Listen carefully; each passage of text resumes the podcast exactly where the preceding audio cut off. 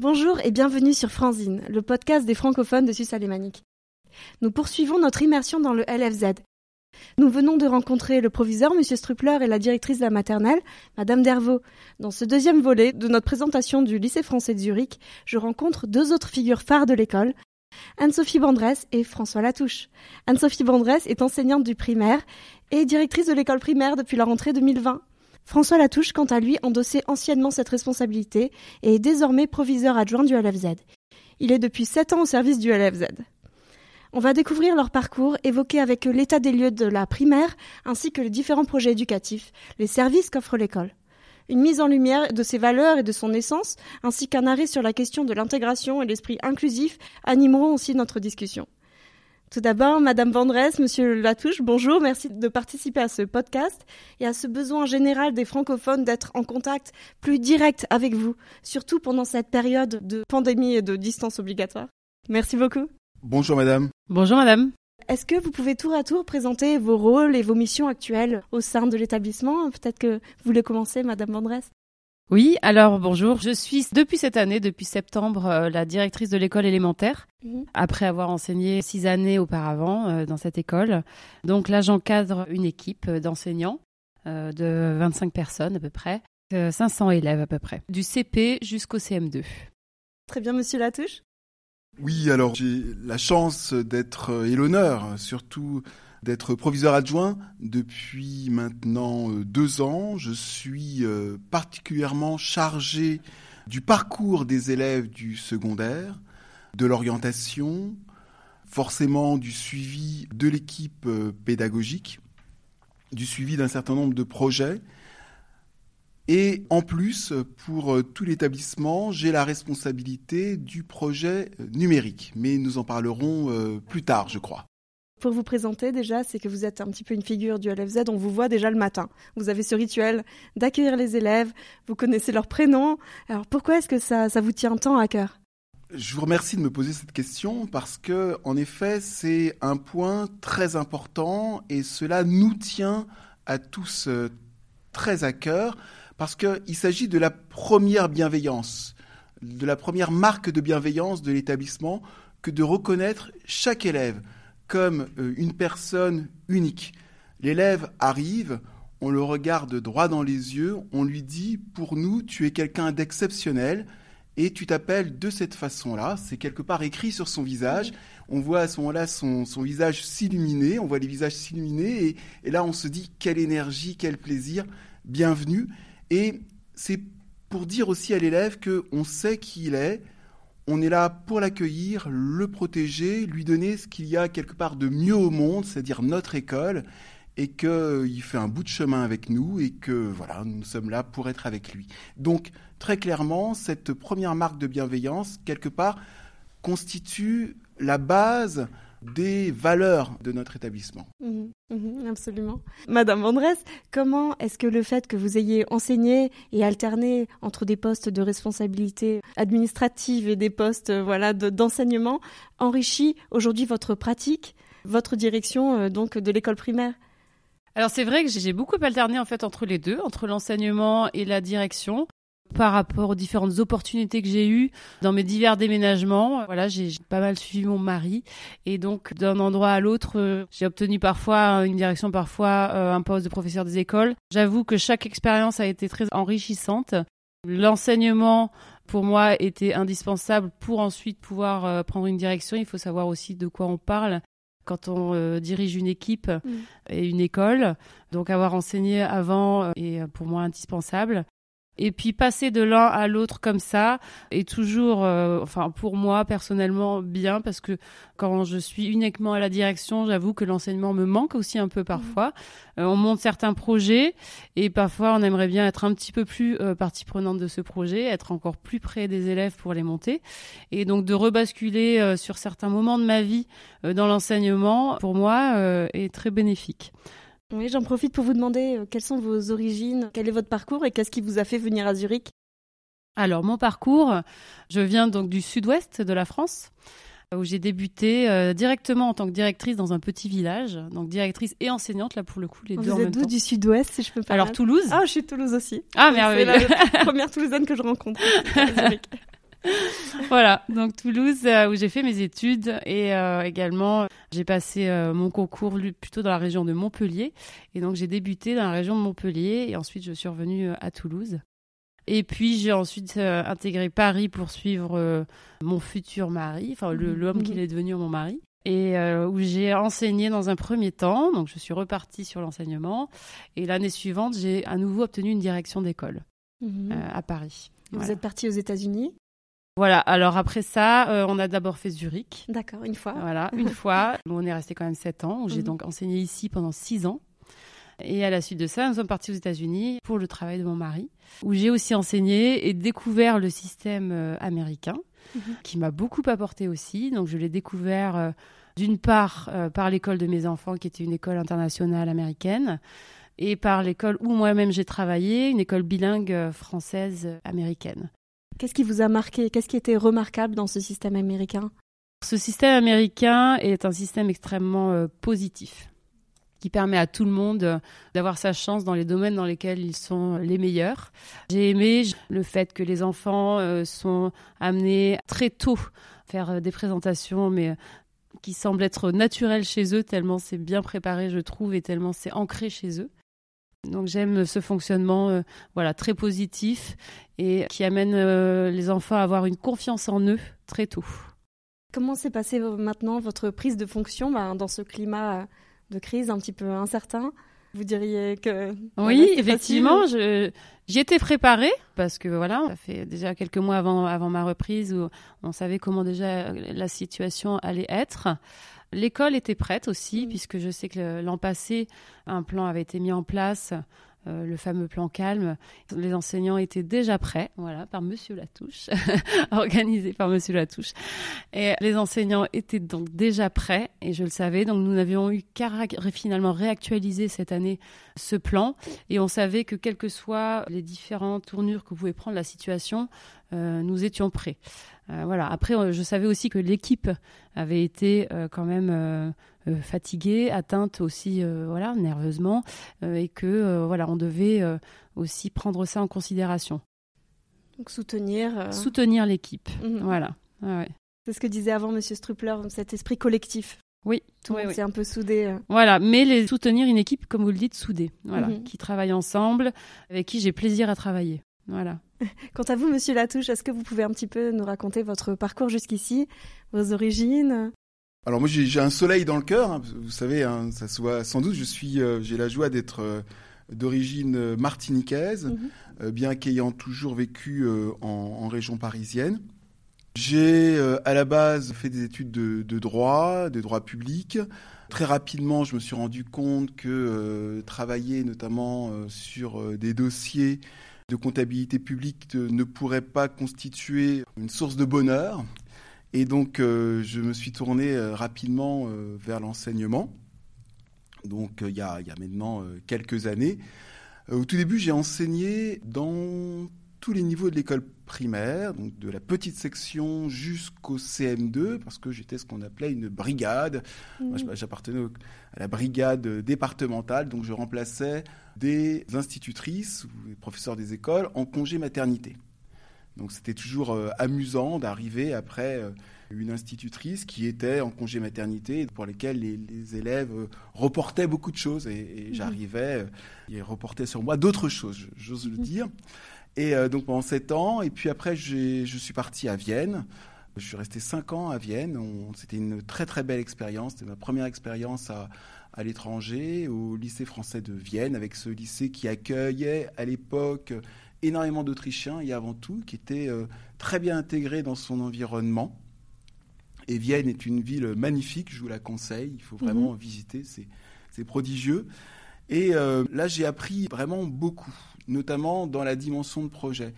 Et je suis rentré après en zone sensible, je suis devenu directeur à Alfortville, dans Val-de-Marne, dans une école très sympathique, mais avec euh, un certain nombre de difficultés. Et euh, je me suis dit, il faut reporter à Alfortville tout ce que j'ai connu de, Vienne. Donc euh, j'ai introduit euh, le concours de discours, le fait de rentrer dans une communication proactive avec, mhm. avec les parents, d'éviter le rapport de force, mais d'être toujours dans l'explication, et donner aussi énormément de, de perspectives aux, aux, élèves de leur donner de, l'ambition à l'image des élèves des, lycées français. Et euh, je suis resté pendant cinq années dans cet établissement et puis je suis arrivé à, Zurich en 2014. L'AEFE m'a demandé de bien vouloir prendre ce poste au lycée français de Zurich, donc qui était à l'époque une petite école, on va dire, il y avait oui 400 400 élèves répartis entre l'élémentaire et la maternelle. Et puis, euh, euh, avec cette école, nous avons grandi. J'ai grandi, moi, dans mon poste de directeur d'école euh, primaire. Et l'école aussi a grandi jusqu'à arriver à presque 700 élèves. Donc, c'est dans ce que je souhaite pour, pour une école, c'est toujours inspiré de toute cette expérience dans des milieux très différents, mais au final, l'élève reste toujours premier. Et mhm. son, euh, son bien-être, euh, l'écoute de sa famille, le travail en collaboration, en fait, constituent vraiment la base du succès d'une école et euh, constituent aussi mes, mes valeurs profondes. Est-ce que votre expérience justement à Vienne, dans un milieu germanophone, vous a permis aujourd'hui d'avoir des aptitudes nouvelles, un regard ben, qui enrichit votre capacité ici à Zurich, dans le multilinguisme, dans les challenges, les approches de la société? Est-ce que vous voyez des similitudes? Quand je suis arrivé à Vienne, je ne parlais pas allemand. Alors, je ne sais pas si je peux dire que je parle allemand euh, maintenant. En tout cas, je, me débrouille. Et donc, j'ai appris en, cours du soir l'allemand à raison de, de 5 heures par semaine après la classe. Donc, c'était une période tout à fait enrichissante. Ce que j'y vois entre le lycée français de Vienne et euh, le lycée français de Zurich, la richesse est dans cette recherche constante d'une adaptation aux spécificités locales. C'est-à-dire qu'à Vienne, par exemple, il y a cette culture des balles, cette culture aussi euh, du bien-être ensemble. Et le lycée français de, Vienne avait justement développé ce, souci et avait créé un, bal pour quelque part être de la même teinte que celle que pouvait avoir la ville. À Zurich, on est aussi dans cette euh, recherche d'une intégration dans le tissu local pour quelque part se, fondre dans notre environnement tout en restant français. Donc il y a cette, cette dichotomie constante, c'est-à-dire que euh, c'est un lycée français, donc il y a toute la beauté de la France, la richesse, euh, la recherche de l'esthétique, et en même temps une recherche de se fondre dans l'environnement euh, local. Donc on est dans une, ambivalence constante, dans, un, dans un, équilibre qui crée en fait cette richesse mm. et cette biculturalité que développent nos élèves. J'imagine, je me permets de dire que pour vous, le LFZ, c'est comme un second foyer. Déjà, vos enfants y grandissent ou y ont grandi. Donc, euh, je vais vous poser une question toute subjective. Quel est votre ressenti justement le matin quand vous arrivez dans les murs? Oui, effectivement. Quand j'arrive dans les murs, effectivement, je suis accompagnée de mes enfants. Dès lors qu'ils euh, passent le pas de la porte, euh, voilà, ils deviennent aussi mes, élèves. Et donc euh, ma casquette de maman se tourne sur la casquette de directrice. Je n'en reste pas moins la maman de mes enfants mhm. quand je les croise dans les couloirs évidemment. voilà, et ils savent bien faire la part des choses également. Alors le sourire ne se voit pas au, micro, il s'entend peut-être. Et quand j'arrive le matin au, lycée français de Zurich, je suis euh, sans flatterie, sans flagornerie, moi je suis heureux. Nous avons euh, des collaborateurs et des collaboratrices et des collègues qui sont euh, très sympathiques et nous passons de, bons moments. C'est-à-dire que nous travaillons beaucoup, nous passons beaucoup de temps, le matin, le soir, les week-ends, mais il y a un vrai bonheur. C'est-à-dire que nous rions beaucoup et, très souvent le matin avec à la porte avec Madame Bandresse, on se rejoint et on passe vraiment de très bons moments à accueillir les parents, à accueillir les élèves, à, discuter. Et euh, c'est vraiment une école dans laquelle l'ambiance est, euh, agréable. Mm. Et euh, personnellement, je m'y sens bien et je m'y sens très très bien. Mais après, l'école, c'est aussi une énergie. Quand vous voyez les élèves arriver le matin avec leur sourire, qui vous regardent, qui vous disent bonjour, bah, c'est un peu mille énergies qui arrivent. Et donc, euh, vous arrivez dans votre bureau, vous êtes euh, gonflé de toute cette énergie donnée par les élèves. Et puis, le lycée français de Zurich m'a donné beaucoup, a donné beaucoup à mes enfants, parce que bon, j'ai des enfants de 18 euh, et 19 ans qui sont maintenant en, études supérieures, qui sont restés ici pendant 5 ans. Et le lycée français de Zurich leur a donné une ambition et des compétences des euh, aptitudes qui euh, leur permettent maintenant de répondre à cette ambition. Et c'est-à-dire que le lycée français de Zurich s'est posé comme un tremplin. Et j'ai encore ma fille qui est en, troisième international, qui aussi, euh, comme Madame Bandresse, quand elle me croise, fait semblant de, ne pas me connaître, et, et, ben c'est très bien. C'est mhm. très bien. Et elle dit bonjour monsieur, et, je m'en réjouis. Et c'est tout le bonheur de cet établissement que, à la fois, de nous permettre d'être dans nos rôles de proviseur adjoint ou, ou de directeur, et d'être aussi pour nos enfants un, un véritable tremplin et qu'ils sachent faire la part des choses. Ça, c'est très, mhm. très important. Donc, pour moi, le lycée français de Zurich, c'est un, tout simplement sept ans de bonheur. Je pense que ce bonheur est communicatif. Je ne sais pas, et, merci en tout cas ici euh, sur le podcast 100 ans. Et euh, merci de ce témoignage aussi par rapport à votre famille. Par rapport euh, à l'école primaire Anne-Sophie Vandresse, je voulais vous demander un petit peu de présenter l'école, les effectifs, les horaires, les programmes. Il y a un point que je veux souligner, c'est que c'est les mêmes horaires que la maternelle. Donc chose qui peut être très pratique pour les parents. Oui, donc l'école primaire compte à peu près un peu plus de 500 élèves maintenant, qui arrivent le matin donc à 8h30 et quittent l'école euh, à 15h45, sauf le vendredi à 14h45. Et le mercredi, ils ont, euh, comme ils disent, une petite journée. C'est la petite journée qui se termine donc à 11h30. Voilà. Quant au programme, euh, nous suivons les programmes de l'éducation nationale sur la partie française. Donc nous sommes une école euh, bilingue avec une majorité de classes bilingues français-allemand. Donc sur le programme de français, comme je disais, on suit les programmes d'éducation nationale, mais on s'adapte également au programme suisse puisque euh, sur la partie allemande, voilà, nous suivons les, programmes euh, du canton et nos programmes français doivent aussi s'aligner sur ces programmes-là puisque les disciplines sont enseignées dans les deux langues en fait. Toutes les disciplines sont faites dans les deux langues sur nos filières bilingues. Et nous avons donc notre autre filière, qui est la filière classique, qui elle compte 4 heures d'allemand par semaine. Le reste du temps, toutes les disciplines sont enseignées en français. Donc les, enfants ont euh, la possibilité d'être accueillis dès 7h50 sur une garderie euh, qui a lieu dans la cour euh, le matin. Et le soir, nous avons donc notre hortense scolaire qui peut accueillir les enfants jusqu'à 18h. Avec l'aide aux devoirs, on va en reparler. Euh, voilà, on en reparlera, mais euh, effectivement, études dirigées et puis euh, diverses activités mhm. que nous proposons. Sur la question des langues, est-ce que vous proposez aussi d'autres enseignements de langue que, l'allemand? Oui. Alors, les enfants du CM1 et CM2 font tous deux heures d'anglais par semaine. Mhm. Et depuis cette année, une petite nouveauté, les CE2 classiques également font tous maintenant une heure d'anglais par semaine. Voilà, donc on essaie d'élargir un petit peu l'anglais aux autres niveaux. Est-ce que pour vous, le thème de la mixité culturelle, d'accueillir aussi des enfants qui, viendraient d'autres systèmes, qui parlent d'autres langues, est quelque chose qui vous tient à cœur? Est-ce que vous avez ressenti une évolution aussi à ce niveau-là? Absolument. Il est vrai qu'en en 2014, quand je suis arrivé, dans les couloirs, on entendait principalement parler français.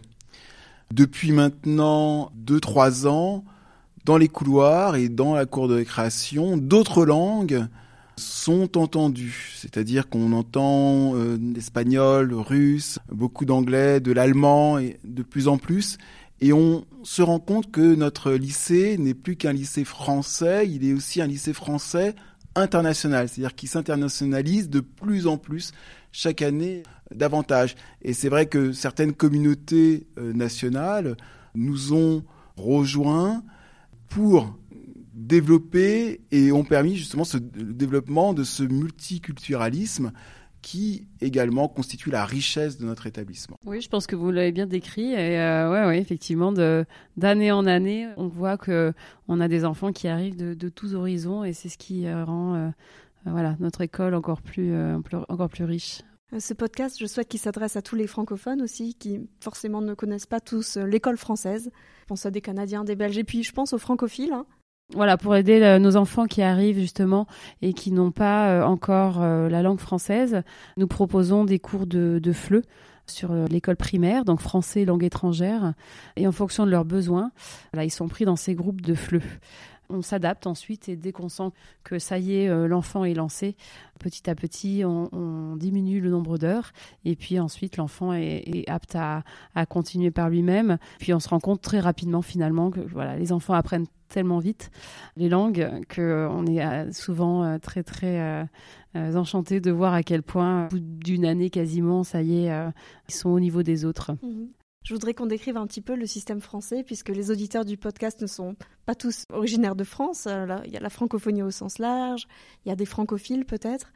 Donc est-ce que vous pouvez un petit peu nous expliquer la particularité du système français au primaire, le côté évolutif hein, de l'apprentissage, de toujours réactiver les acquis et de voilà, je vous laisse en parler. Et puis les grands objectifs à la fin du primaire en fait. Vous souhaitez que les élèves arrivent à quel stade, à quel niveau? Alors, les grands objectifs, c'est bah, tout d'abord la maîtrise de la langue française et les premiers éléments de mathématiques. Voilà, ça c'est vraiment les grands objectifs. Dès le CP, les élèves, euh, donc le CP c'est le début du, cycle 2 hein, qui s'étend du CP au CE2. On prévoit des apprentissages pour questionner le monde, des enseignements artistiques, donc art plastique, euh, éducation musicale, de l'éducation physique et sportive, et aussi un enseignement euh, moral et civique. Le cycle 3, donc qui démarre du CM1 euh, jusqu'à la 6e, les élèves vont consolider ces apprentissages dans tous ces différents domaines que je, viens de citer. Ils vont découvrir également les sciences, euh, les technologies et également l'histoire, la géographie et l'histoire des arts. Voilà ce qu'on demande donc à la fin de l'école primaire. Que de projets pédagogiques. Voilà. Je vais peut-être rebondir aussi sur le projet cinéma. On en a déjà parlé. Je l'ai évoqué euh, dans le podcast avec Christelle Desmoineaux et dans celui avec Vincent Combe. Donc chaque année, l'école vit autour de plusieurs projets pédagogiques. Je crois que Monsieur François Latouche, euh, voilà, ça vous anime euh, énormément aussi. Donc est-ce que vous pouvez un petit peu nous parler de ben, celui de cette année et puis en général ce que vous avez déjà eu, l'importance de ces valeurs créatives dans l'école? Oui. En fait, je laisserai Madame Bandresse développer sur le, cinéma. En effet, nous avons eu les années précédentes, il y a maintenant euh, quatre ans, Voyage autour du monde au Samsung Hall. Il y a deux ans, c'était le cirque. Et c'est permettre à toute l'école primaire de vivre un moment exceptionnel ensemble. Et ces grands projets permettent aux élèves, aux enseignants de travailler le vivre ensemble de travailler la solidarité, de travailler l'écoute, de travailler euh, l'attention à l'autre et de travailler une valeur essentielle qui est une valeur du futur, je le pense, la créativité. Permettre aux élèves de développer leur imaginaire et à partir de cet imaginaire de proposer un moment particulier, un moment qui a de la valeur à d'autres. Donc à faire attention à l'autre en étant soi-même créatif. C'est quelque part les fondements de euh, ces euh, projets qui sont euh, proposés maintenant depuis quelques années au lycée français de Zurich aux élèves de l'école primaire. Mais pour le cinéma, C'est le projet Madame Bandresse, euh, elle le présentera euh, magnifiquement. Je précise quand même pour le projet Cirque qu'il y avait un chapiteau dans la cour. Alors si vous voulez juste, c'était quand même phénoménal, paraît-il. Absolument. Au projet Cirque, il y avait un, chapiteau dans la cour et pendant une semaine, les élèves ont euh, expérimenté la vraie vie de circassien en préparant quotidiennement avec l'aide des parents, des parents d'élèves, de tous les enseignants, de tous les collaborateurs du lycée, ce euh, moment particulier, quatre représentations euh, de 1h40 à peu près, donc c'était du très grand spectacle. Mm. Mais pour tous ces projets, euh, nous sommes vraiment soutenus par les équipes pédagogiques, mais aussi par le comité de gestion de l'établissement qui est vraiment visionnaire dans, ses soutiens et qui toujours cherche à proposer le mieux aux élèves de notre établissement donc effectivement, cette année, notre gros projet qui unit, euh, qui rassemble euh, nos élèves, c'est le projet cinéma. Donc tous nos élèves de la petite section jusqu'au CM2 travaillent sur ce gros projet euh, depuis le début de l'année. Donc ils apprennent ce que c'est de monter un film, un court métrage.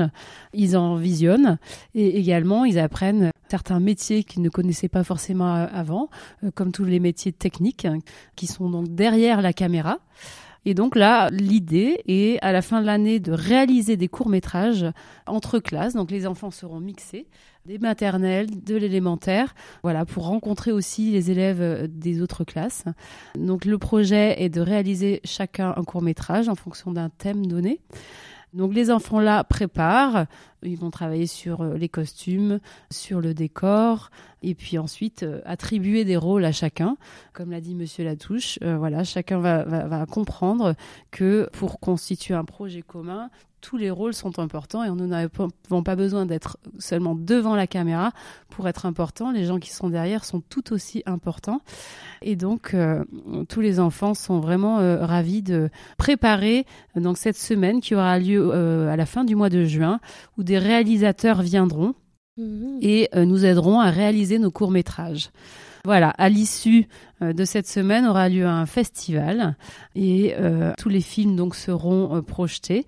Les parents seront bien sûr tous invités pour euh, visionner tous ces courts-métrages et un petit trophée sera remis à- au groupe qui aura réalisé le meilleur court-métrage.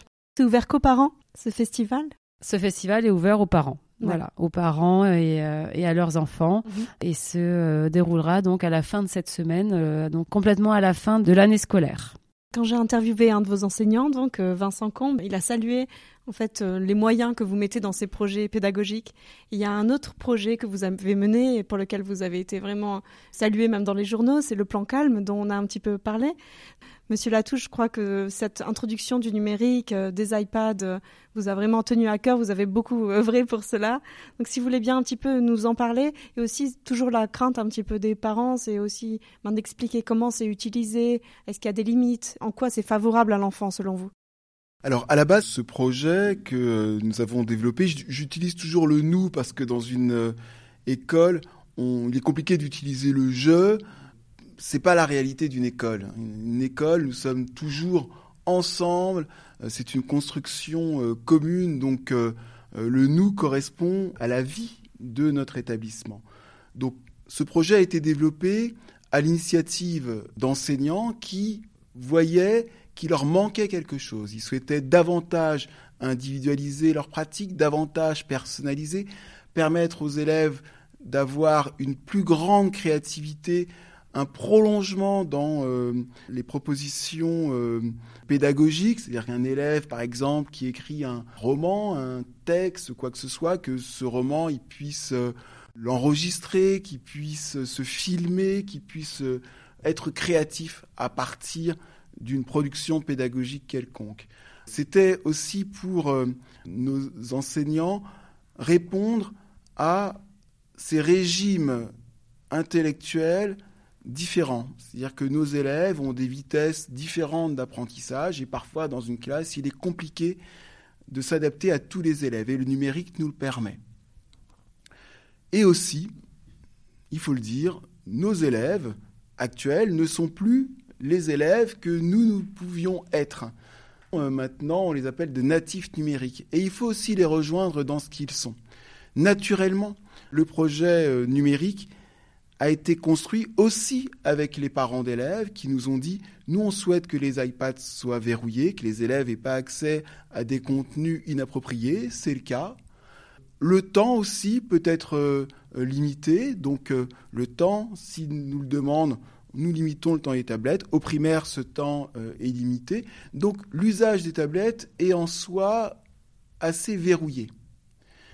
Ce que nous nous proposons à travers ce projet, c'est avant tout d'inscrire l'usage des iPads en termes de plus-value. C'est-à-dire qu'à un moment, les outils conventionnels s'arrêtent et quand il faut aller un tout petit peu plus loin, permettre à certains élèves de faire davantage d'exercices que d'autres, permettre à des élèves d'être créatifs, permettre à des élèves de faire des exposés. Il faut les voir quand on va en classe, les voir exposés avec leur tablette en lançant euh, leur diapositive au, au, tableau, en avançant. Ce sont des compétences que nous, euh, en tant qu'adultes, nous avons apprises à allez, 25 ans, 26 ans, et eux, ils sont en CE1, ils ont 7 ans, 8 ans, et ils savent animer déjà un atelier, ils savent déjà euh, présenter un exposé comme le ferait un, un, un homme politique euh, performant. Ils sont peut-être parfois même plus performants que nos hommes politiques parce qu'ils sont, eux, convaincants.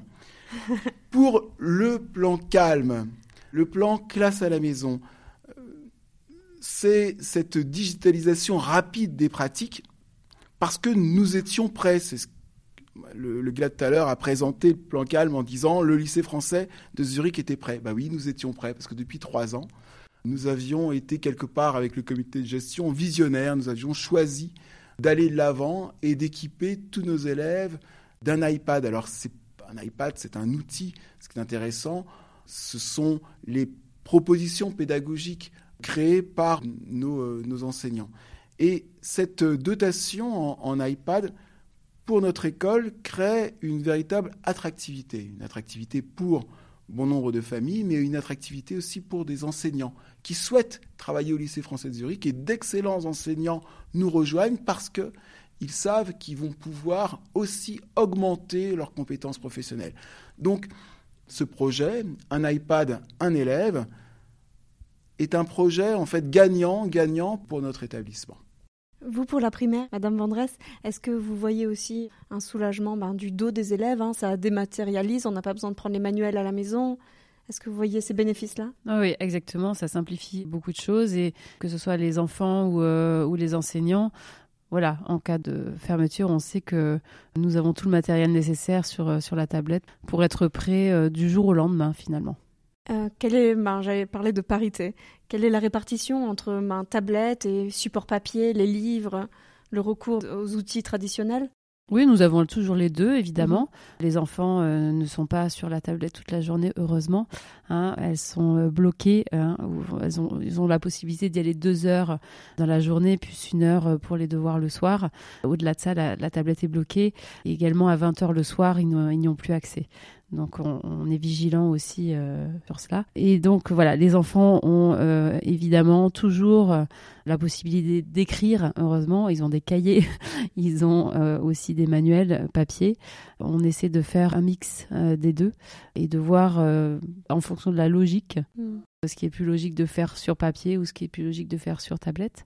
Mais c'est vrai que sur leur devoir du soir, en principe, la tablette suffit. Mmh. Monsieur Latouche, vous voulez rajouter quelque chose? Oui, un autre euh, avantage, et nous le voyons en situation euh, de, de, pandémie, nos élèves qui doivent rester à la maison en quarantaine continuent au secondaire, comme euh, au primaire, mais Madame Mandresse pourra le préciser, à suivre les cours. C'est-à-dire que cette dotation nous permet de préserver la continuité pédagogique et développe aussi avec nos familles une vraie relation de confiance. C'est-à-dire que les familles nous indiquent qu'elles sont cas contact, qu'elles sont positives, parce qu'elles savent que nous allons assurer la continuité pédagogique et que les élèves vont continuer à développer des véritables compétences, bien que en quarantaine à la maison. Donc, c'est vraiment un, atout pour notre établissement et un atout pour la pédagogie. Et c'est aussi un atout pour notre système français, qui est un système très académique. Nous continuons à écrire dans des cahiers, c'est très important. Nous continuons à, lire dans des livres, c'est aussi très important. C'est ce qui constitue la force de notre euh, établissement et de, de, notre éducation à la française. Mais cette éducation à la française, qui est parfois considérée comme un peu verrouillée, doit s'enrichir de euh, nouvelles pratiques pour être en phase avec euh, le monde qui est le nôtre. Et c'est quelque part le projet que nous proposons avec euh, euh, cet iPad donné à euh, chaque élève du CP à la terminale. Dans le système suisse, et dans les petites classes en particulier, l'accent est souvent mis sur les aptitudes sociales des enfants. Est-ce que ici aussi au LFZ, c'est un thème qui vous occupe? Comment est-ce que vous faites pour sensibiliser les enfants ben, à l'autre, à la différence, être inclusif? Finalement, c'est ça qui est dans les valeurs de l'école républicaine. Est-ce que vous avez euh, des démarches euh, pour arriver à cela? Oui, effectivement, en primaire, c'est un, thème qui nous occupe énormément. Et euh, nous avons mis en place cette année d'ailleurs un, programme, un programme de comportement positif. Et les élèves sont sensibilisés à un thème par mois. Là, par exemple, nous avons commencé le thème de l'empathie. Le mois précédent, c'était l'engagement. Voilà, nous avons travaillé le respect, la bienveillance, l'acceptation dernièrement, qui était aussi un thème important avec la période que nous vivons. Donc les enfants visualisent une vidéo qui a été préparée à chaque fois par Madame Landolt pour expliquer ce thème, parce que les mots sont pas, voilà, quand j'ai parlé en fin de semaine dernière au petit CP de l'empathie, effectivement, il a fallu expliquer. Et donc, ils ont ces explications-là, et ensuite, il y a des débats qui ont lieu dans la classe, euh, des petites mises en situation. Les élèves ont la possibilité euh, de s'exprimer et éventuellement même de, de faire part euh, de certaines problématiques qu'ils peuvent rencontrer. Et à la fin de chaque thème, les enfants sont récompensés pour leur comportement. Donc toutes les semaines, les enfants reçoivent une cape ou un bracelet en fonction de leur bon comportement et à la fin du mois, un petit diplôme. Voilà. Donc c'est un, thème vraiment qui, euh, qui nous anime. Au secondaire, nous avons euh, un certain nombre d'outils mis en œuvre euh, en fonction des niveaux dans la lutte contre le, harcèlement scolaire, qui est un point très très important. Le lycée français de Zurich s'est doté d'un protocole très précis et d'une cellule de lutte contre le harcèlement qui permet d'instruire toutes les situations un peu euh, compliquées. Donc nous avons euh, ces euh, journées de sensibilisation. Il y a les temps de vie de classe qui, au cours de l'année, permettent aux élèves de, s'exprimer et de dire leur bien-être ou, de trouver des, moyens pour régler des problématiques liées au, au mal-être. Et par ailleurs, notamment pour, pour les grandes classes, en première, en, terminale, des euh, cours de sophrologie sont, euh, sont proposés et permettent aux élèves de, euh, quelque part, de se sentir mieux, mmh. plus en phase avec eux-mêmes. C'est très intéressant de faire venir ces médecines douces dans l'école. Je vois que vraiment vous êtes très ouvert à tout ce qui est culturel et enrichir l'enfant, l'élève de toutes les manières possibles en période normale, puisque voilà, on aspire tous à cette normalité. J'espère qu'on peut décrire ça aussi pour, pour l'avenir, hein, puisque l'épisode va rester en ligne. Quel type de sortie scolaire menez-vous qui justement favorise ce contact à la vie suisse? Vous avez dit au début qu'il y a des allers-retours entre la vie francophone, ou en tout cas la vie au sein du LFZ et, la vie suisse, qui permettent aussi des contacts aux autres enfants, à la société générale, au reste de la géographie du Zurich. Comment vous entretenez une culture locale? Oui, alors effectivement, habituellement, les élèves euh, de l'école euh, peuvent entretenir des correspondances avec des, élèves des écoles suisses et mhm. on organise aussi des rencontres. Effectivement, cette année, ça n'a pas été possible, mais en temps normal, euh, voilà, on essaie de, mettre en relation nos élèves avec les petits élèves des écoles suisses. Des sorties sont organisées également dans, dans, euh, dans notre canton. Les élèves découvrent, euh, pour les plus petits, euh, les fermes, par exemple. Des mhm. sorties à la ferme sont organisées. On découvre les produits locaux. On organise aussi des visites de monuments, de monuments de la ville pour les plus grands, mhm. avec des, des activités appropriées.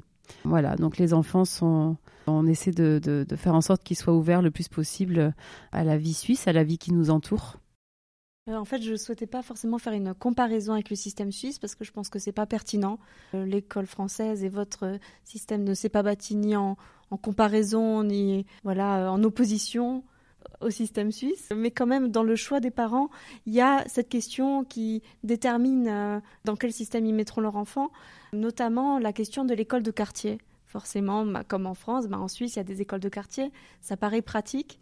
Comment vous, vous avez choisi la situation de Dubendorf? Est-ce que vous pensez aussi qu'il y a un côté pratique? Alors, sur les deux systèmes, si vous me permettez, je, mm. je, reviendrai parce que c'est vrai que les, deux systèmes, on, pourrait les comparer, mais en fait, ils sont quelque part incomparables parce que leur idéologie de départ n'est absolument pas la même. Je ne reviendrai pas sur l'idéologie du système suisse, mais l'idéologie du, du système français vise à créer toujours des citoyens libres, libres de penser, libres de leurs choix et libres de contester. Je dirais même que dans le français en lui-même, avant de penser à la règle, on pense à l'exception. Et cet état d'esprit traverse tout le système éducatif français. Et notre objectif, avant tout, c'est de rendre les enfants les plus libres possibles. C'est voilà. Donc si on est attaché à cette liberté de penser, si on est attaché à cette capacité à penser quelque part à côté, à être créatif, à ce moment-là, le système français a ses atouts. Mm. Il, a ses, il a ses atouts. Dubendorf a été euh, choisi parce qu'en effet, il y avait euh, un terrain et une proposition d'une société de construction. Et cette, cette, proposition a été acceptée par, euh, par les familles lors d'un vote. Et en effet, la proximité de la gare de Stettbar qui permet aux, élèves, aux parents de, déposer leurs enfants au lycée français de Zurich, de les laisser toute la journée, d'aller euh, à la gare, d'aller travailler euh, jusqu'à Zug de façon très facile et de revenir le soir récupérer leurs enfants, c'est sûr que y a cette situation géographique représente un atout indéniable comme autre service, puisque je pense qu'on peut présenter votre école comme une école aussi de service. Donc vous proposez quoi aux élèves? Est-ce que vous pouvez me donner un petit peu le détail? Ben, On a parlé un petit peu des horaires, mais une autre grande préoccupation, ça va être euh, aussi, oui, pour les mamans d'organiser leur vie professionnelle. Donc comment rallonger ses horaires, euh, etc. Est-ce que vous voulez nous en parler? Oui, effectivement, l'école propose des activités HTS le soir jusqu'à 18h, des activités sportives, des activités culturelles, de l'étude dirigée qui permet aux enfants d'être occupés sur différents euh, types euh, d'ateliers ou et également aux parents euh, de pouvoir venir les récupérer plus tard le soir. Nous avons aussi des navettes qui raccompagnent les enfants, qui les amènent déjà le matin à l'école et les raccompagnent le soir sur différents sites autour de l'école. Voilà, et nous, sommes toujours ouverts à discuter sur de nouveaux potentiels sites en fonction des besoins des parents et des possibilités de l'école. Voilà. Mm. Je voudrais préciser qu'à la cantine, il y a aussi plusieurs régimes possibles. Euh, donc euh, normal, hein, vegan euh, ou pique-nique, selon les familles. Exactement, oui, oui, on s'adapte aussi aux différents régimes des enfants. Ils ont la possibilité d'amener leur pique-nique et nous sommes très vigilants hein, sur les différents régimes et également sur, sur les allergies. Mhm. voilà, donc notre infirmière Anne Bauer est aussi extrêmement vigilante là-dessus. Donc c'est un point sur lequel nous, nous faisons très attention. Quels équipements sportifs avez-vous? Nous avons notre grand gymnase, donc qui est sur deux parties. Donc c'est un gros gymnase qui peut accueillir deux classes euh, à la fois.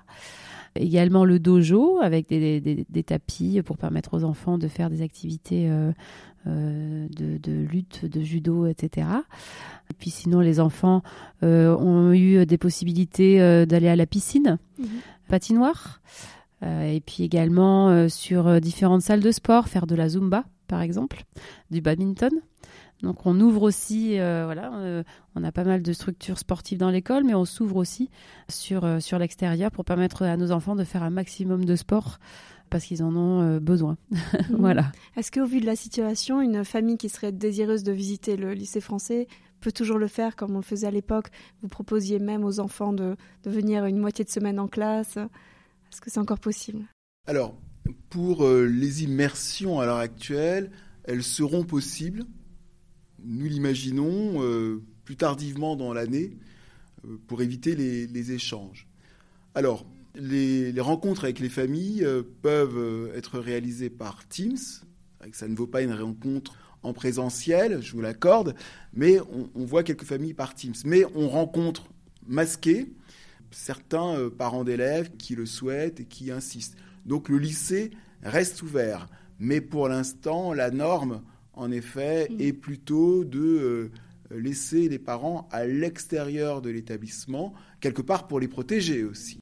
Je voudrais revenir sur l'enseignement de l'allemand, puisque c'est une, autre préoccupation. Forcément, quand on habite ici, on veut aussi que nos enfants puissent se débrouiller dans la vie courante. Donc, euh, quel niveau atteignent les enfants en CM2 les enfants de parcours bilingue Vous pensez qu'ils ont quel niveau? Donc on connaît les A1, A2. Alors euh, ben, en fin de CM2, euh, en général, ils atteignent le niveau A2 mhm. pour leur permettre d'intégrer la classe internationale ensuite en sixième. Est-ce qu'ils souhaitent tous l'intégrer? Ils continuent tous en bilingue normalement hein? Alors la plupart, désormais il y a un test en fait d'entrée dans cette sixième internationale. D'ailleurs à l'heure où nous parlons, euh, nos élèves sont en train de, de, de, rédiger leur, euh, petit, euh, leur petite production écrite en allemand mhm. pour ce fameux test d'entrée en sixième internationale. Voilà, qui comme je disais, niveau A2. Mhm, bonne chance à eux. Ouais. C'est vrai que l'enseignement bilingue ne, se limite pas à l'école primaire. En fait, il faut vraiment concevoir cet enseignement du, de l'allemand et ce bilinguisme à l'échelle de tout un parcours scolaire. Et voyons véritablement les résultats de nos élèves en euh, seconde, première, terminale, qui valident pour la plupart de façon assez aisée mmh. un C1 ou un C2 en allemand, montrant euh, leurs grandes aptitudes dans, dans cette langue. Les élèves au lycée, pour entrer en section internationale, doivent valider un niveau B2. Il y a également un examen d'entrée en seconde internationale. Donc il y a un examen en sixième, comme le précisait Madame Bandresse, puis un examen pour l'entrée au lycée en section internationale en allemand. J'ai une question par rapport aux enseignants, bah, qu'ils soient francophones ou euh, de langue allemande. Sur quelle qualité, quelle prérogative est-ce que vous allez les engager? Est-ce que c'est vous les employeurs, en tout cas le LFZ Zurich, ou bien l'éducation nationale, la EFE Comment ça fonctionne un petit peu? Nous voyons les enseignants en entretien. Pour les enseignants recrutés locaux. Et nous les proposons au recrutement au comité de gestion après un passage en commission ressources humaines. Durant ces entretiens, nous interrogeons les enseignants sur un certain nombre de critères. Premièrement, la qualité pédagogique de base, mais en soi, c'est voilà, un enseignant qui nous dirait je suis un bon pédagogue, c'est quand même la base. Hein. C'est comme une couturière qui nous dit qui serait en capacité de nous dire bah, je couds bien, d'accord, mais quoi, quoi de plus?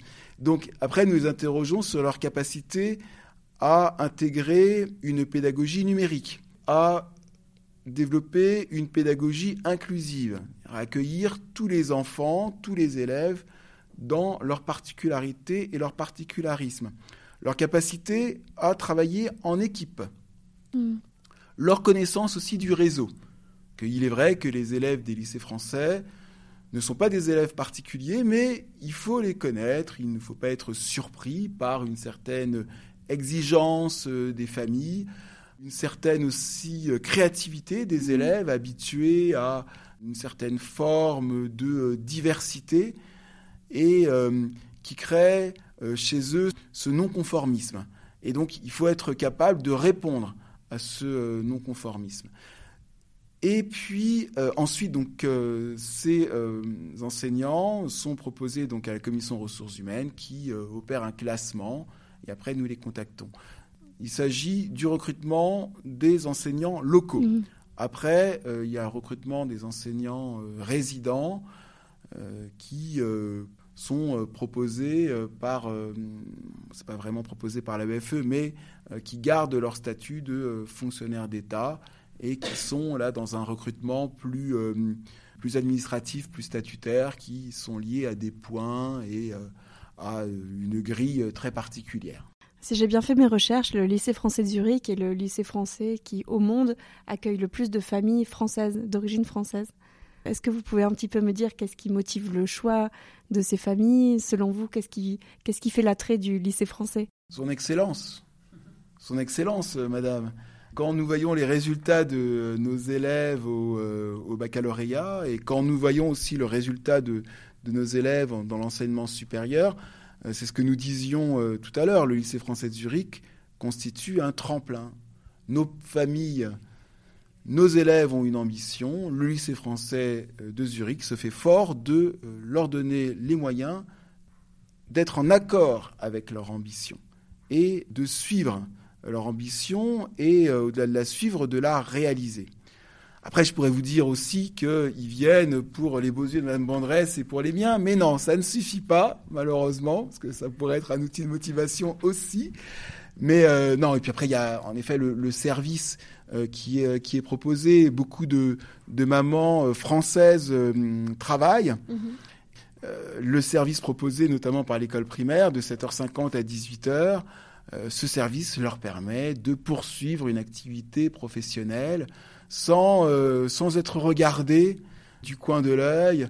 Euh, ici, travailler pour nos mamans d'élèves, c'est quelque chose de tout à fait normal parce que nous sommes dans un cadre très francophone et très, très français qui, en effet, pousse nos, nos chères mamans et nos chers papas à travailler le plus possible. Oui, c'est un sujet qui a- nous habite beaucoup là dans le podcast. Le sujet de l'empêchement, en effet, euh, par des contraintes voilà, d'horaire, hein, l'empêchement des femmes, les trous dans la carrière, et puis à terme, les difficultés euh, économiques euh, auxquelles ça, ça peut mener, en tout cas un, petit peu d'insécurité. C'est quelque chose qui me tient à cœur aussi. Merci de- d'en parler. C'est vrai que pour nos familles qui... alors, le lycée français de Zurich propose, vous savez, différents tarifs en fonction de, des, revenus. Et puis, vous avez les bourses scolaires proposées par le consulat qui euh, permettent aux familles euh, plus en difficulté de scolariser leurs enfants au lycée français de Zurich. Je crois que quand on fait la comparaison avec d'autres écoles privées, enfin, c'est- ça reste euh, raisonnable, entre guillemets. hein. Euh, est-ce que d'ailleurs, je peux vous poser la question, est-ce que les tarifs sont plafonnés par euh, l'AEFE ou bien c'est vous qui les décidez, les parents? Alors, ce sont les parents qui euh, décident des tarifs. Ces tarifs sont votés en Assemblée générale sur proposition du comité de gestion. D'accord. Très ils ne sont pas du tout plafonnés par euh, l'AEFE. D'accord. Euh, il pourrait être beaucoup plus élevé, mais pour euh, garder notre ambition d'accueillir le plus largement euh, toutes les familles de, de Zurich, de Suisse, mais pas que des familles françaises, Mhm. nous avons une gestion maîtrisée qui permet des tarifs raisonnables. Vous diriez qu'il y a une idée démocratique derrière ça finalement?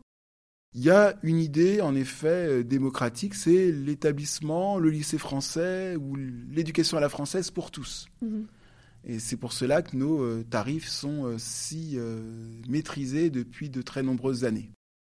D'accord, très bien. Bah, je vous remercie en tout cas de tous ces échanges.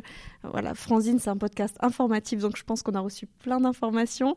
Euh, c'est aussi un podcast de conseils. Donc je vais vous demander, vous qui êtes bien intégré à la vie si vous avez des conseils de lieux où sortir, où se divertir, peut-être des clubs de sport, des bonnes adresses à recommander. euh, voilà, quel est votre endroit favori de la région, ce que vous vous souhaitez. Ils sont nombreux. On a la chance d'avoir une très belle région et de pouvoir euh, se promener euh, un peu partout avec grand plaisir. Donc, euh, bah, nous, on aime bien tout simplement se promener autour du lac de Zurich euh, vers le jardin chinois. Également le Greifensee, courir le matin très tôt, voir du Greifensee alors qu'il n'y a personne. On entend juste le, le bruit des, des signes sur l'eau. C'est un réel plaisir. À Lutliberg, Mhm. voilà, manger une petite fondue au Quai Alpes. Voilà, des petits plaisirs euh, qu'on a euh, très facilement ici euh, autour de chez nous. La Hooker Farm pour les enfants. Mhm. Voilà, des endroits où on va euh, très facilement. Et vous, monsieur Latouche? Alors, je vous répondrai pour les familles qui arrivent euh, et qui aiment euh, pratiquer euh, ce sport euh, en famille, donc le ski, le ski, le ski, euh, l'axe, euh, flims. Euh, certains, en, en écoutant euh, ce, ce conseil, seront étonnés qu'ils viennent de moi. Mais euh, voilà, donc euh, euh, quoi qu'il en soit, la neige constitue une occupation Mhm. euh, euh, sympathique. Euh, moi, je serais plus sur euh, les, les badis, euh, donc le badi de Tiefenbrunnen, par exemple, qui est euh, euh, très sympathique, un lieu où on peut se, se détendre. On rencontre énormément de familles, euh, notamment du euh, lycée français de Zurich. Et puis, euh, à Zurich, vous avez des spécificités. Euh, vous avez l'un des premiers restaurants euh, végétariens d'Europe, donc Hiltel. Bon, c'est vraiment une, adresse et une adresse typique dans, laquelle il faut se, rendre pour goûter à cette sympathique cuisine végétarienne, mais véritablement délicieuse. Merci de vos recommandations. Je vous demande un dernier partage. C'est une tradition maintenant dans Franzine de partager ben, une citation, un proverbe ou bien une œuvre qui vous anime. Vous pouvez en dire aussi plusieurs si vous le souhaitez. Vous voulez commencer, Anne-Sophie Vendresse? Oui, alors si tu ne peux pas venir à bout de tout, ce n'est pas une raison pour tout abandonner. Je trouve que ça me correspond bien. Et, et, et qui- c'est aussi une phrase qui correspond bien à la période que, que nous vivons, en tout cas à l'école. Nous n'avons pas pu réaliser forcément tous les projets qui nous tenaient à cœur cette année à cause de la situation sanitaire. En revanche, d'autres ont vu le jour finalement. Et quoi qu'il arrive, de nombreux projets ont quand même vu le jour, euh, malgré tout. Mhm. Voilà. Monsieur Latouche. Alors je reprendrai une, citation euh, que euh, je disais euh, le, premier jour de, la rentrée de CP quand je disais à ces élèves ça y est vous rentrez à, la grande école et, et avec leurs parents ils étaient donc tous assis et ils attendaient d'être libérés de mon joug pour pouvoir se rendre dans leur classe.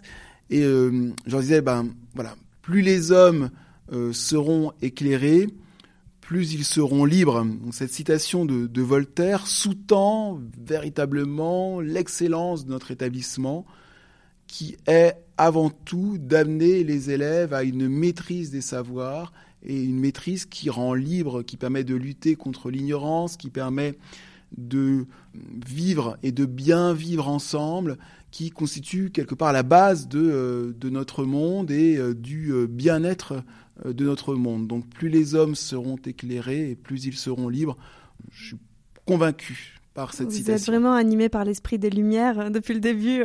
C'est le principe même de notre, de notre parcours éducatif et le principe même de notre éducation à la française.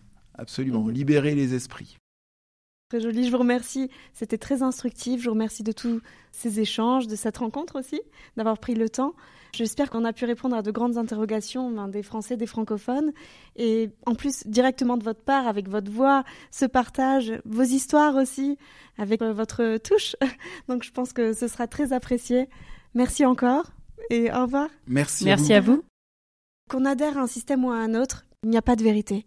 Il ne s'agit pas de convaincre, mais d'ouvrir le débat, donner à réfléchir justement, et surtout saluer l'institution qui a vu passer des centaines d'enfants, qui défend la francophonie et les efforts communs qui contribuent à ce projet. Je crois qu'on peut tous applaudir votre ouverture à la communication encore une fois. Merci à vous tous de suivre Franzine, votre podcast. J'attends vos commentaires et encouragements. À bientôt!